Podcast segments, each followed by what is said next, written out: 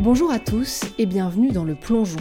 Je suis Louise et dans ce podcast j'ai eu envie de donner la parole à celles et ceux qui un jour ont eu l'idée, l'envie, le courage aussi de faire le grand saut.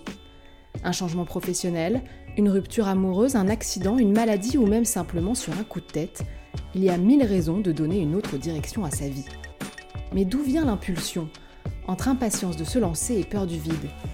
Et une fois le plongeon fait, comment être sûr de remonter à la surface Je suis allée poser toutes ces questions aux personnes qui ont osé pour m'inspirer et pourquoi pas vous donner à vous aussi l'envie de vous jeter à l'eau.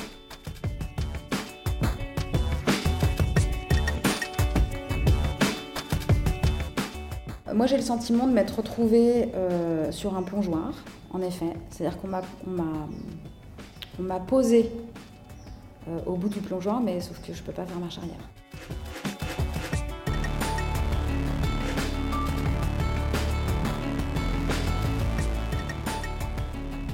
Parfois, c'est la vie qui vous pousse du plongeoir.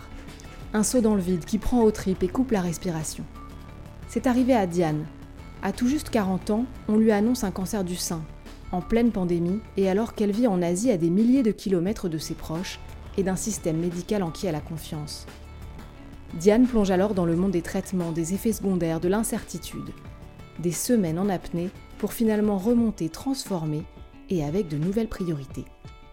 Diane nous raconte cette épreuve et comment elle a même réussi à y trouver de la joie. Oui, oui, vous avez bien entendu, de la joie.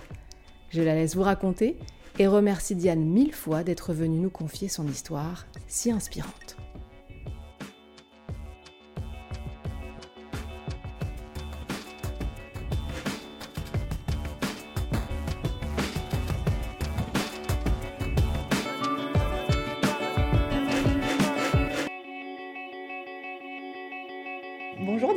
Bonjour Louise.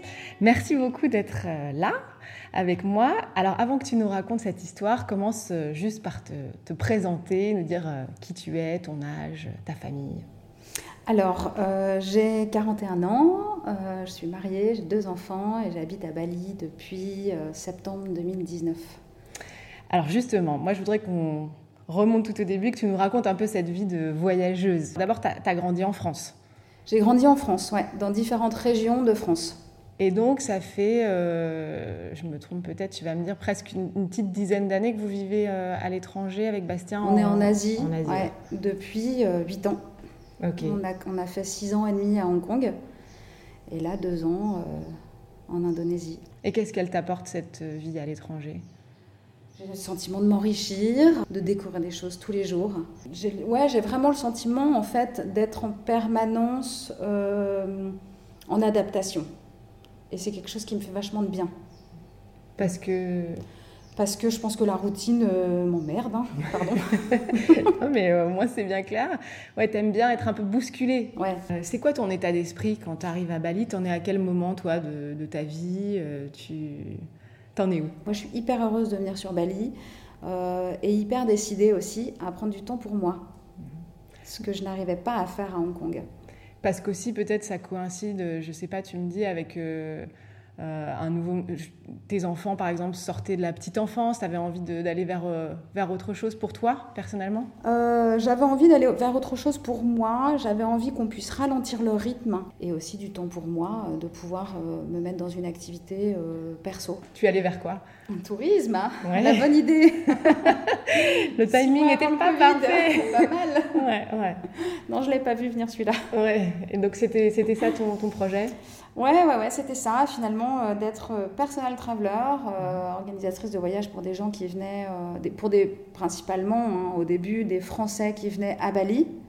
voilà, et j'ai aussi intégré le comité de gestion de l'école, donc de façon bénévole, pour l'organisation de projets liés à l'école, là où étaient les enfants.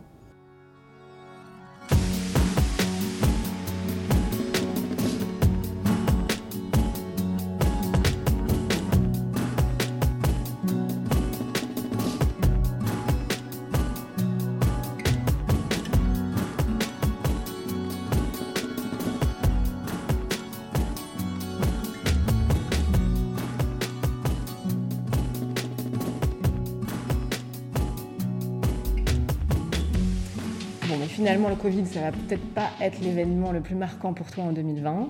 on vient au vif du, sujet. Arrive ce mois, je crois, de juin 2020. C'était, c'était au moment Juin 2020. Alors qu'est-ce qui se passe? Juin 2020, ça fait un mois que j'ai une boule dans le sein. Ok. Et que je ne dis rien et que je surveille cette boule en me disant qu'elle va finir par partir, que ce n'est qu'une variation hormonale. Et en fait, elle ne part pas. Et au bout d'un mois, je décide d'en parler à mon mari, qui a une petite tendance hypochondriaque. je, si je lui en parle, c'est que je mets les deux pieds dedans et qu'il va falloir affronter les choses et y aller. Euh, et donc, je lui en parle un soir en lui demandant de prendre rendez-vous pour moi pour une mammographie, parce que je n'ai pas le courage de le faire parce qu'en fait, je sais ce qui m'attend. Tu sens déjà. Tu étais déjà sensibilisée à, cette question de. Oui. Potentiellement d'un cancer du sein? Oui, oui, puisque euh, ma sœur a eu un cancer il y a 8 ans, elle avait 35 ans, euh, et son dernier enfant, son dernier et troisième enfant, avait un an et demi. Donc, euh, ça a été une grosse claque. Pour tout le monde, surtout pour elle, évidemment. Et puis aussi pour moi, parce que c'est ma grande sœur. J'ai deux grandes sœurs, et c'est elles ont un rôle important. C'était un cancer du sein aussi? Cancer du sein. Ok. Donc effectivement, tu avais ça à l'esprit, tu découvres cette boule. Donc c'est ton euh, mari qui prend ce premier rendez-vous Il prend rendez-vous, je vais toute seule faire euh, écho-mammographie. Euh, c'est pas la première fois que je fais des écho-mammographies, puisque j'en fais à peu près tous les deux ans. Tu étais surveillée du coup, du fait aussi de, du contexte familial et de l'historique. Ouais, ouais. Et là, ça fait trois ans que j'ai pas fait en fait de mammographie. Donc il était temps que je le fasse. Euh, donc je vais faire cette mammographie échographie euh, dans un hôpital à, Bali. Euh, on est, et les médecins et moi, pas dans, pas dans notre langue natale. et il m'explique qu'il y a en, effet quelque chose de, suspect et que ne vous inquiétez pas madame, mais surtout ne tardez pas. Ok. Et comme tu l'as précisé, on est à Bali, c'est donc des milliers de kilomètres de la France, de ton de tous tes repères. Ça, joue, toi, sur ton état d'esprit? Comment est-ce que tu, te sens là? Au début, non. Au début, non. Euh, par la suite, oui. Euh, au début, non, puisque j'ai euh, eu un enfant à Hong Kong. j'ai déjà eu des, des, soucis de santé qui ont été pris en charge à Hong Kong, suivis en parallèle en France, mais principalement à Hong Kong. Donc, je me sens armée, en fait, pour, pour affronter des problèmes de santé à l'étranger. Donc les médecins te disent il faut pas tarder. Toi, euh, tout de suite, tu as l'espèce de petite alarme qui dit attends ça, ça veut dire qu'il euh, y a un vrai problème? Non, parce qu'ils me disent qu'il faut faire une biopsie. Donc évidemment, euh, ça me cloue un peu le bec, où je me dis la biopsie, ça pue quand même. si on me dit qu'il y a une biopsie, c'est qu'il peut y avoir un problème, mais il y a encore une chance que ça soit juste un kyste. Donc je rentre à la maison, j'annonce à mon mari qu'il faut faire une biopsie. Euh, comme moi, il le prend dans les dents et on n'arrive pas à se parler de la soirée. Il me dit on y va demain matin. Et on y va le lendemain matin. Et on va, faire, euh, on va rencontrer ce médecin euh, qui, je pense, lui, est d'une autre nationalité. Est-ce qu'il est hongkongais ou chinois, je ne sais pas. qui m'explique qu'il va faire une biopsie et que pour la biopsie, en fait, il va ouvrir le sein et qu'il va retirer la totalité de cet éventuel nodule. Donc déjà, tu rentres dans des procédures qui sont lourdes et effrayantes. Hyper intrusives. Alors que pour moi, euh, la biopsie, c'est juste une carotte. Bien sûr, ouais. On te met, un petit. Je sais pas si c'est l'équivalent d'une seringue ou quelque chose comme ça, et on prend un petit bout de, de ce qui est soit une tumeur, soit un, échantillon. Un échantillon. Ouais. Et du coup, euh, là, je, je, me pose la question de me dire qu'est-ce que je ferais si j'étais dans mon pays d'origine Si je comprenais la langue, si je connaissais la procédure, quelle serait ma réaction? Et en fait, je réalise que j'ai besoin d'un deuxième avis. Sauf que je suis déjà dans l'un des meilleurs hôpitaux de Bali. Donc là, tu sens un peu les limites de, ta confiance. On te met face à un problème de santé qui s'annonce euh, assez grave. Et tu te dis, euh, là, j'ai besoin de me, sentir, de me sentir chez moi. D'ailleurs, vous décidez de partir. On décide de rentrer. On décide de rentrer. Euh, tout ça dans un contexte de Covid, toujours, avec l'aéroport de Bali qui est fermé. pas de vol. Oui, donc rentrer en France, c'est une mission en soi. Ah non, mais c'est, euh, c'est, je sais qu'il y a un avion qui part dans deux jours, sauf qu'on ne peut pas partir dans les deux jours, c'est pas possible. Euh, du coup, je fais pour la première fois de ma vie appel à une agence de voyage, euh, qui va gérer l'organisation du voyage parce que les conditions de voyage sont tellement compliquées que qu'on ne veut pas prendre le risque de se retrouver à à pas pouvoir monter dans l'avion. et elle nous propose un, un vol dix jours après. Donc, on part dix jours après. moi, ça me laisse dix jours pour préparer notre départ et organiser les rendez-vous à Paris. Oui, parce que du coup, là, euh, se déclenche euh, toute une procédure médicale à Paris, trouver des spécialistes, trouver... Recommencer le processus, c'est-à-dire euh, échographie, mammographie et biopsie. Donc j'appelle ma sœur, ce qui a été un événement assez difficile pour moi, parce qu'il il allait falloir que je lui annonce que j'avais potentiellement un cancer. et c'était assez difficile pour moi de la... J'avais le sentiment que j'allais la replonger là-dedans. Donc euh, j'ai même pensé à ne pas lui dire tout de suite tant que j'étais pas certaine. Et puis en fait, finalement, c'est elle qui pouvait m'aider, c'est elle qui pouvait me mettre en contact avec les, avec les médecins. Bien sûr, et t'aiguiller euh, vers les gens compétents et, même aussi, je ne sais pas si c'est ce que tu allais chercher en allant la, lui parler, mais peut-être soit te rassurer, soit te, te dire comment. Alors, que vous partagez sur ça ou euh, c'est trop délicat? on, a on a souvent partagé là-dessus, euh, mais euh, j'ai ce, ce, défaut de, ne, de, de, vouloir vraiment vivre tout par moi-même. Je veux surtout pas qu'il y ait une, une, identification parce que parce qu'on est tous différents, parce qu'on même si on rencontre des situations similaires. Euh, on est tous différents dans des contextes différents, donc les réactions, les prises en charge euh, peuvent ou seront différentes. Ah, tu dis défaut, mais c'est aussi une bonne façon de se protéger. Ouais. En tout cas, c'est comme ça que j'y arrive.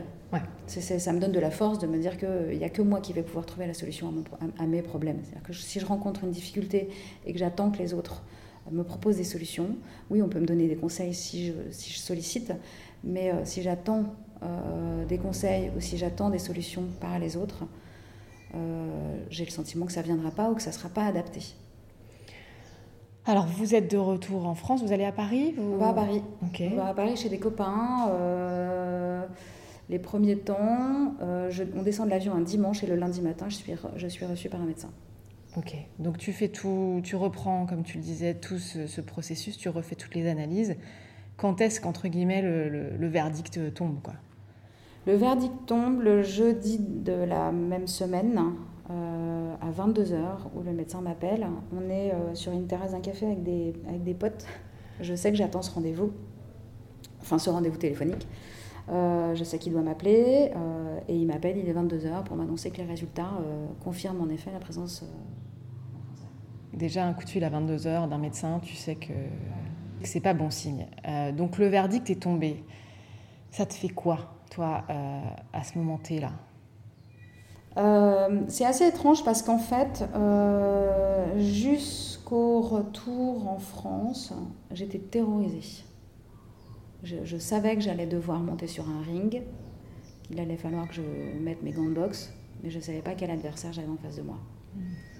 Mais je le savais à partir du moment où on est arrivé en France, où j'ai commencé à être pris en charge euh, par ces médecins euh, absolument géniaux, hyper dynamiques, hyper protecteurs, peut-être un peu trop parfois, mais en tout cas ça m'a fait vachement de bien, euh, hyper encourageant, hyper dans le suivi, pour me m'appeler le jeudi soir à 22h et me confirmer en m'expliquant ce qui m'attend derrière, plus ou moins.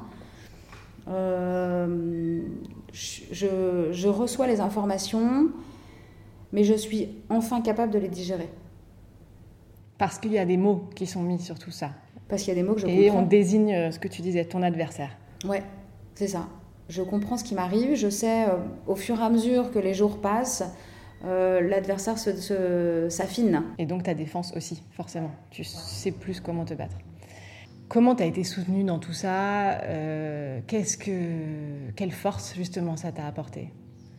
J'ai été hyper soutenue, euh, mais de façon normale. C'est-à-dire que j'avais vachement verbalisé euh, dès le début. ça a été hyper difficile pour moi d'annoncer que j'avais un cancer. Ça a été une très très grosse épreuve à chaque fois qu'il a fallu que je l'annonce. C'est-à-dire que je pense que j'ai pas pleuré à chaque fois, mais quasiment. Euh, parce que j'avais le sentiment que j'allais faire mal à l'autre. C'est ça, c'est l'inquiétude dans les yeux des autres qui est le plus difficile à, vivre. Hein. C'était pas possible pour moi euh, de dire que j'étais vraiment flippée. Je n'avais pas cette force. Donc, j'ai vachement recadré, en fait, dès l'annonce du cancer, en disant euh, je m'appelle toujours Diane, je vais toujours garder mon seul caractère, euh, je vais toujours garder mes exigences et mes coups de folie, et c'est ça les sujets de discussion c'est pas moi le sujet de discussion, c'est euh, la vie, c'est ta vie quotidienne, c'est ma vie quotidienne, euh, c'est refaire le monde comme on est capable de le faire, mais c'est certainement pas le cancer. Alors oui, évidemment, vous voulez des nouvelles, je vais vous en donner, mais je veux pas qu'on m'appelle pour pleurer. Ouais, parce que tu aurais eu l'impression que ça t'aurait tiré vers le bas, quoi oui, euh, que ça m'aurait tiré vers le bas ou que euh, c'est pas mon job, moi, de réconforter les autres sur un problème qui me concerne, quoi. T'as déjà suffisamment à faire avec tes propres inquiétudes, euh, tes propres coups de blues. ouais. ouais. Donc ça m'est arrivé de le faire. je pense à ma mère, je pense à ma sœur, je pense à, mes amis proches à qui j'ai dit non, non, mais ça va aller, quoi. et d'ailleurs, les gens qui me connaissent m'ont tous répondu, mais on sait bien que ça va aller. On sait bien que tu vas rien lâcher et que euh, le cancer n'aura pas raison de toi. Et que euh, tu as suffisamment mauvais caractère pour que euh, c'est pour résister. Et alors pour Bastien, ton mari un peu hypochondriaque, comment est-ce que lui il a traversé tout ça? Bah mon pauvre Bastien, moi je le mets à l'épreuve en fait depuis 10 ans quoi. parce que parce qu'en fait il y a eu déjà pas mal de galères au niveau des naissances. Euh, euh, et, donc il a eu euh, l'obligation de se mettre le pied à l'étrier du soutien médical très vite dans des situations où il pouvait vraiment pas se barrer, quoi. genre en salle d'accouchement. Par exemple, au hasard. par contre, je, ça, ça, ça, a renforcé l'idée que j'avais vraiment choisi la bonne personne. Parce que j'avais imaginé que ce serait très difficile pour lui, que quasiment que j'allais le décevoir. Parce que je ne serais pas la femme forte euh, qui est capable de porter la famille, euh, qui est capable de suivre l'intendance. Euh, lui, on, est très dans un couple de séparation de d'activité, c'est-à-dire qu'il il travaille, il s'épanouit dans son job, il ramène de l'argent pour nous faire vivre, et moi, je m'occupe des finances, de la gestion quotidienne, du développement des enfants, euh, euh, de, l'organisation des expatriations, euh, des vacances, de, l'entretien du lien familial, tout ça. Tu avais peur que cet équilibre par la maladie soit... Très déséquilibré. Et finalement, il a été très doux, très doux, très accompagnant.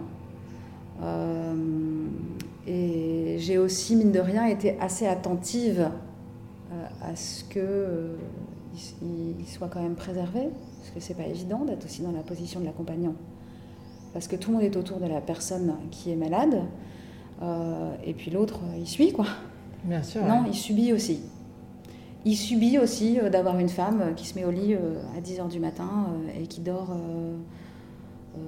parfois en gémissant parce qu'elle a mal jusqu'à 14h. Bien sûr, et sans avoir l'espace pour se plaindre parce qu'il n'a pas le droit face à quelqu'un qui souffre bien plus que lui. Quoi.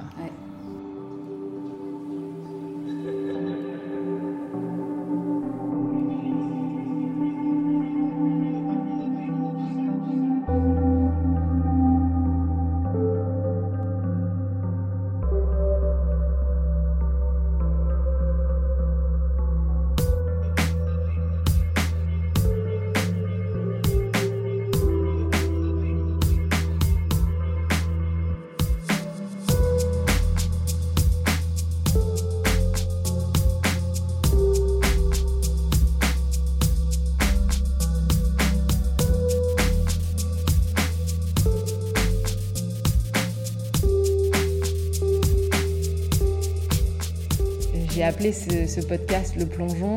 Euh, dans ton cas, je pourrais presque dire que toi, on t'a un peu poussé du plongeoir, euh, que euh, c'est un saut dans le, dans le vide que tu n'as pas choisi. avec le recul que tu as là maintenant, on va, on va continuer à dérouler l'histoire, mais est-ce que tu réalises que ce qui a fait changer en toi ce moment-là, ce, ce, moment, ce saut dans le vide vers, vers, vers cette maladie et ce, que, ce, ce qui s'ensuit? Alors, moi, j'ai le sentiment de m'être retrouvée euh, sur un plongeoir en effet. C'est-à-dire qu'on m'a, posé euh, au bout du plongeoir, mais sauf que je ne peux pas faire marche arrière. Je peux ne pas sauter et me voiler la face et faire l'autruche et faire semblant que tout va bien et euh, continuer à avoir cette boule dans le sein et ne pas réagir. Ou alors j'affronte le truc, mais là il faut que je saute et je ne sais pas où. Je ne sais pas si c'est chaud, je ne sais pas si c'est froid, je ne sais pas si c'est profond, je ne sais pas euh, si euh, ça va être. Euh, je ne sais pas ce qui m'attend en bas. Mais j'ai pas le choix, je dois y aller. Et puis c'est plutôt dans mon tempérament, donc, donc j'y vais. Je plonge vers un inconnu médical qui s'avère en fait être rempli de joie. Alors ça, tu vas me raconter. D'abord, parce qu'on euh, en a déjà parlé ensemble, hein, y a rien on se cache pas, on se connaît, euh, et je trouve ça assez euh, bah, inspirant justement, et c'est pour ça que j'avais envie que tu nous racontes cette histoire. Mais d'abord, pour que on suive bien tout le processus, ça se passe comment Qu'est-ce qu'on t'annonce comme traitement Qu'est-ce qu'on t'annonce comme durée Qu'est-ce que ça veut dire? Une fois qu'on t'a dit, voilà, il y a des cellules cancéreuses, qu'est-ce qui va se passer? Alors le chemin du diagnostic a été assez long, puisque les, premiers, les, premières informations qu'on me donne, c'est euh, c'est un cancer et il va falloir euh, opérer en chirurgie conservatrice. Donc euh, le 17 juillet, donc finalement deux semaines après, vraiment ça va, très très très vite et j'ai énormément de chance pour ça, puisque je suis prise en charge par des cliniques privées et à mon avis ce serait vraiment pas le cas si c'était en, en, public. Je me fais opérer euh, en chirurgie conservatrice euh, du sein gauche où ils retirent euh, deux nodules. Ils ont quand même trouvé en, totalité quatre nodules, deux dans le sein atteint et une dans le sein droit. Je pense qu'au total, j'ai dû faire sept biopsies. Sept ou huit biopsies. Après cette première opération, je pars en vacances en me disant c'est bon, j'ai trois semaines devant moi euh, et j'aurai la confirmation d'une radiothérapie et d'une euh, chimiothérapie euh, d'ici deux semaines. Donc j'ai deux semaines là où je, profite de la vie. Et finalement, on me rappelle une semaine après en me disant les résultats de la chirurgie sont pas terribles, il faudrait revenir et réopérer pour retirer davantage en fait de circonférence euh, autour euh, du nodule. Donc je retourne à Paris, je me fais réopérer et au fur et à mesure des jours qui passent, je, je, suis, je, suis, des examens au niveau des ganglions sentinelles pour savoir si c'est un cancer invasif, si c'est un cancer hormonodépendant, il y a tout un chemin comme ça. Et début août, on me confirme qu'il y aura 35 séances de radiothérapie et qu'ils envoient, ils, doivent envoyer les, les analyses pardon, euh, aux États-Unis pour avoir une confirmation des résultats et confirmer qu'il n'y aura pas de chimio. Ça, moi, c'est ma, ma, gros, mon gros coup de flip, c'est d'avoir de la chimio. Ouais, c'est une, énorme bonne nouvelle dans tout ça pour toi. Ouais, ouais, ouais. Et finalement, il n'y a pas de chimio. Ok. Donc, euh, j'avais imaginé un scénario vraiment catastrophe où je me voyais euh, chauve, euh, malade au-dessus des toilettes avec mon mari qui derrière quoi, à pas pouvoir m'occuper de mes enfants, à pas pouvoir euh, sortir de mon lit, à pas pouvoir manger, à pas pouvoir voilà. Donc j'avais vraiment une image. Toi, tu préparée à ça. Pour toi, c'était ça. préparée à une descente dans, dans, dans l'estime de soi. ouais. Et finalement, deux, deux, chirurgies conservatrices et 33, 35 séances de radiothérapie. Ok au-delà, parce qu'on imagine que c'est pas la chimio, mais ce sont des traitements lourds, difficiles, sans parler des opérations, sur une partie de ton anatomie qui a aussi toute une symbolique forte pour euh, toutes les femmes. Euh, toi, tu es euh, mentalement, il se passe quoi pour toi? Mentalement, bah mentalement, je suis, il faut que je nage. Clairement, hein, j'ai pas le choix, hein, peu importe comment. Euh, je m'autorise vachement plus de liberté. C'est-à-dire que je fais ce que je veux comme je veux. Voilà. Je, et, à ma grande surprise, ça ne me demande pas d'effort particulier d'être de bonne humeur. Et l'essentiel, comme tu l'as dit, et qui peut paraître surprenant pour, pour les gens qui vont nous écouter, même moi, quand tu me l'as dit, que le sentiment qui va finalement dominer cette période, c'est la joie. Alors raconte-moi, comment toi tu as vécu ça? Euh, J'ai vécu ça euh, euh, en prenant conscience qu'en fait, la vie était courte, ou pouvait l'être, que la vie était fragile, et qu'on n'avait pas le temps. On n'a pas le temps de se laisser déborder par des trucs non essentiels. Mais ce terme de joie, quand même, il peut être surprenant parce que tu es dans une annonce très difficile. Euh, je veux dire surprenant dans le sens où, est-ce que tu as trouvé la force d'avoir de la joie alors qu'on t'annonce euh, une maladie difficile, que tu as des traitements qui sont fatigants? Euh, Alors déjà, je suis en France et ça, ça me fait plaisir. c'est l'été. Je suis vachement entourée par ma famille et par mes amis, sans avoir à le demander et je me laisse le temps d'être heureuse. Je me laisse le temps, par exemple, d'écouter de la musique. Ce qui, est, ce qui a été hyper important pour moi, euh, hyper orientant en fait. Euh, je me suis remis à écouter euh, du rock alors que j'en avais pas écouté depuis 10 ans et que j'adore ça. Tu m'as dit cette phrase là un peu plus tôt dans notre discussion. finalement, j'ai jamais été autant de bonne humeur, c'est ça que tu disais? Ouais, ouais. Il faudrait peut-être demander à mon entourage proche s'il confirme, je sais pas. Mais euh, non, j'ai alors je vais quand même préciser que j'ai eu des moments de mou. J'ai eu des moments que j'ai pleuré, j'ai eu des moments, euh, j'ai eu des moments de, de, ras-le-bol, vraiment de ras-le-bol de cet état de fatigue, parce qu'il y en a eu. Euh, j'ai eu des moments de doute où je me suis dit quand est-ce que ça va s'arrêter? Est-ce que j'ai une épée de Damoclès au-dessus de la tête pour le reste de ma vie? Et encore aujourd'hui je le pense, oui. Mais ça me donne l'occasion de redonner du sens euh, à chaque jour. Et pour boucler la boucle sur la joie, je crois qu'il y a une anecdote qui euh, t'a donné un signe supplémentaire que oui, être heureuse, c'était aussi un, un des outils pour le combattre, ce cancer Avant ces histoires de radiothérapie, j'ai fait appel à différentes personnes euh, qui m'ont été conseillées par ma sœur, euh, qui a eu une, donc ma qui a eu ce, cancer du sein aussi, qui elle est, vachement euh, branchée, connectée à toutes ces médecines parallèles. Et elle apprend donc que j'ai un cancer du sein. Elle rend visite à une de ses copines, je ne sais pas si elle est masseuse, magnétiseuse, je ne sais pas exactement. elle lui raconte que sa petite sœur arrive sur sur Paris euh, pour une prise en charge de cancer. Et cette, euh, amie euh, lui dit Écoute, j'ai préparé une carte pour ta sœur. cette carte est dans une enveloppe. Tu lui donneras de ma part. ma sœur me donne cette carte. Elle ne sait pas ce qu'il y a dedans. J'ouvre cette carte. Et dedans, il y a une carte avec une image de forêt, une espèce de silhouette qui rentre dans la forêt, des rayons de lumière au-dessus, et écrit en gros dessus joie. Et je me souviens de recevoir cette carte et de me dire c'est quoi cette carte de merde? Est-ce que tu crois vraiment que c'est ça qui va m'aider? Parce que la joie, là, franchement, je la vois pas. On est vraiment euh, dans, pas. Dans, les, dans, les, premières, euh, dans les premiers diagnostics. Euh, c'est pas de la joie dont j'ai besoin. c'est un bulldozer, quoi.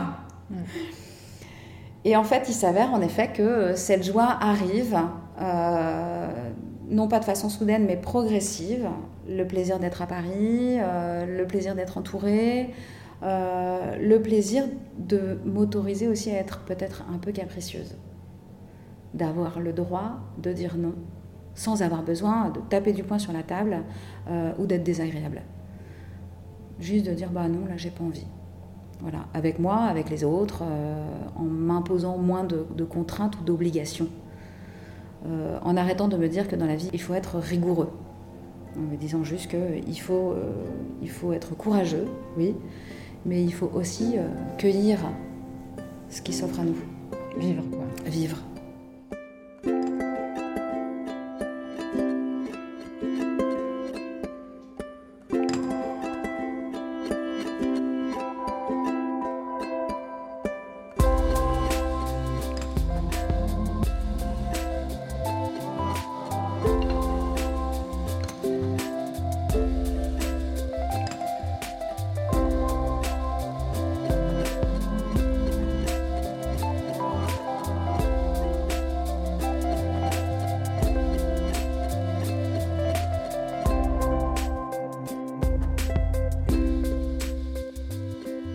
Aujourd'hui, là, ça fait combien de temps on, est, Parce que là, tu continues un traitement.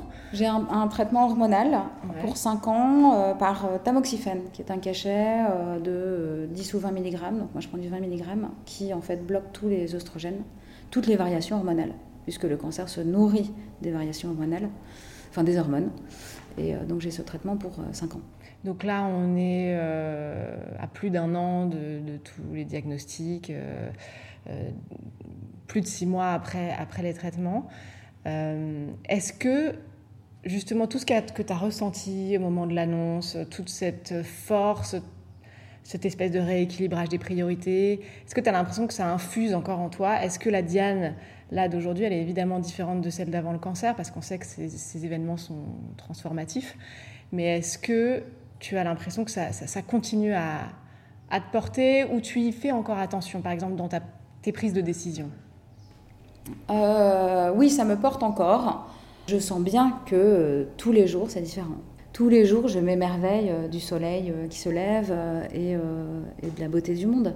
Tous les jours, j'ai une occasion de le faire. C'est-à-dire que je cherche même pas cette occasion. Elle se présente à moi. Et je pense qu'avant, elle se présentait à moi, mais je la voyais pas. J'avais pas le temps de la voir. Et puis, ce cancer et cet épisode-là, T'as appris à prendre ce temps? Ouais, il s'est imposé. Il s'est clairement imposé euh, parce, que, parce, que, parce que dans un quart d'heure, ça peut s'arrêter. Alors ça peut être stressant hein, aussi. Hein. Il y a des gens que ça stresse autour de moi quand je dis ça. Hein. non mais en même temps, c'est vrai. Le cancer, c'est euh, quelque chose qui nous appartient. Et pourtant, je n'aime pas du tout, du tout le terme ton cancer. Et je ne dis jamais mon cancer, parce que je ne l'ai pas choisi. C'est pas un 5 à main que je me suis acheté ou une paire de chaussures. Euh, c'est lui qui s'est incrusté. Mais par contre, c'est à moi, mon corps, mon esprit, euh, de lutter pour qu'il s'en aille. Donc d'être vraiment actrice au quotidien en faisant du sport, euh, en prenant soin de mon corps, en étant attentive à mon état de sommeil, à ce que je mange, à mon état émotionnel. Et euh, pour la suite, pour toi, pour un, projet, pour toi, tu as, as, des envies quand euh, les choses, parce qu'on sort de, on n'en est même pas encore complètement sorti de cette période de Covid, de, de, voilà, est-ce que toi, euh, ou est-ce qu'au contraire d'ailleurs, hein, je ne sais pas, hein, mais est-ce que le, le, le cancer t'a te, t'a donné envie d'aller vers des projets pour toi ou de t'épanouir encore plus dans, dans, ta vie familiale, euh, dans cette relation avec tes enfants si importante? Oui. Euh, après, je ne suis pas quelqu'un qui se projette beaucoup, je l'ai toujours été, donc là encore plus. Euh, je ne sais pas où je serai dans 5 ans, je ne sais pas où je serai dans 10 ans, et je n'ai d'ailleurs pas envie de le savoir, sinon ça va me foutre un coup de vieux. par contre, je sais que je veux m'ancrer encore plus dans quelque chose qui, dans, des choses qui me parlent et qui, qui, sont essentielles à mon équilibre et à, l'équilibre global. C'est-à-dire l'équilibre euh, de la famille, euh, l'équilibre euh, du cercle plus large des gens que j'aime ou des choses que j'aime, et dans l'équilibre aussi de la nature, de la terre, de la planète, de la vie, quoi.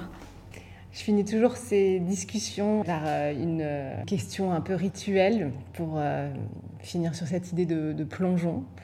Est-ce que tu as un moment où tu as senti que les choses allaient basculer pour toi, que tu n'allais plus voir les choses de la même façon? Oui, en effet, probablement en marchant vers un rendez-vous de radiothérapie, avec mon casque sur les oreilles en écoutant de la musique, où je me suis dit c'est fini, c'est terminé. C'était euh, le dernier jour ou l'avant-dernier jour, parce que le dernier jour, mon mari m'a accompagnée, donc ça devait être l'avant-dernier jour.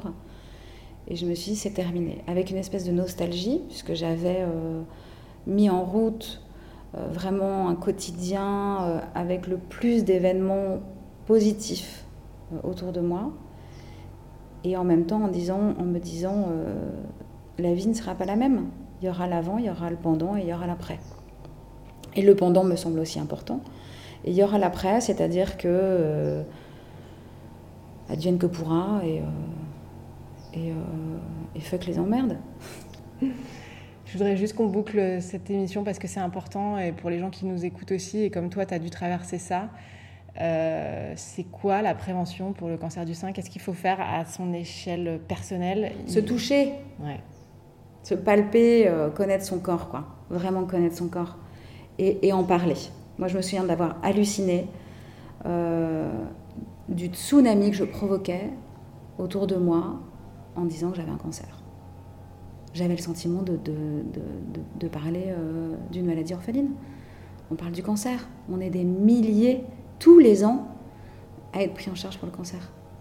Il faut arrêter de diaboliser en fait le cancer. Et surtout, ils peuvent ne pas être graves si on les prend à temps. Sans doute que toi, tu as échappé à une chimiothérapie parce que tu euh, as senti cette boule euh, le plus tôt possible. Oui. Donc vous avez entendu Diane, palpez-vous. Bougez-vous. Touchez-vous. Voilà. Euh, et, et, surtout, au moindre doute, à la moindre petite boule dans le sein, il faut aller consulter Il faut consulter, et puis pour revenir à ce podcast, il faut plonger, en fait, il faut arrêter d'avoir peur. Il faut arrêter de flipper, quoi. Ouais, le premier saut, on se rend compte que l'eau est froide. Et finalement, euh, on n'imagine pas comme le corps peut s'habituer à l'eau froide. Euh, on n'imagine pas comme on a euh, une force en soi, comme on a la capacité en fait d'affronter des trucs qu'on n'imagine pas. Et tu nous l'as bien raconté. Merci beaucoup Diane d'être venue nous livrer ce témoignage. C'est très inspirant et puis j'espère que ça donnera aussi des informations aux gens qui nous, qui nous écoutent. Et puis ben, à bientôt. À bientôt.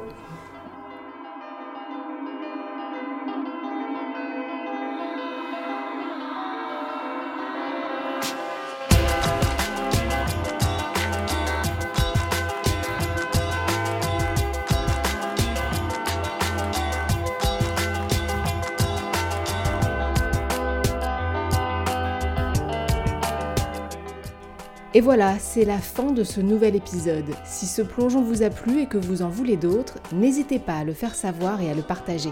N'oubliez pas non plus de vous abonner sur Instagram at leplongeon.podcast pour ne rien manquer des prochains épisodes. Merci à tous et à très vite.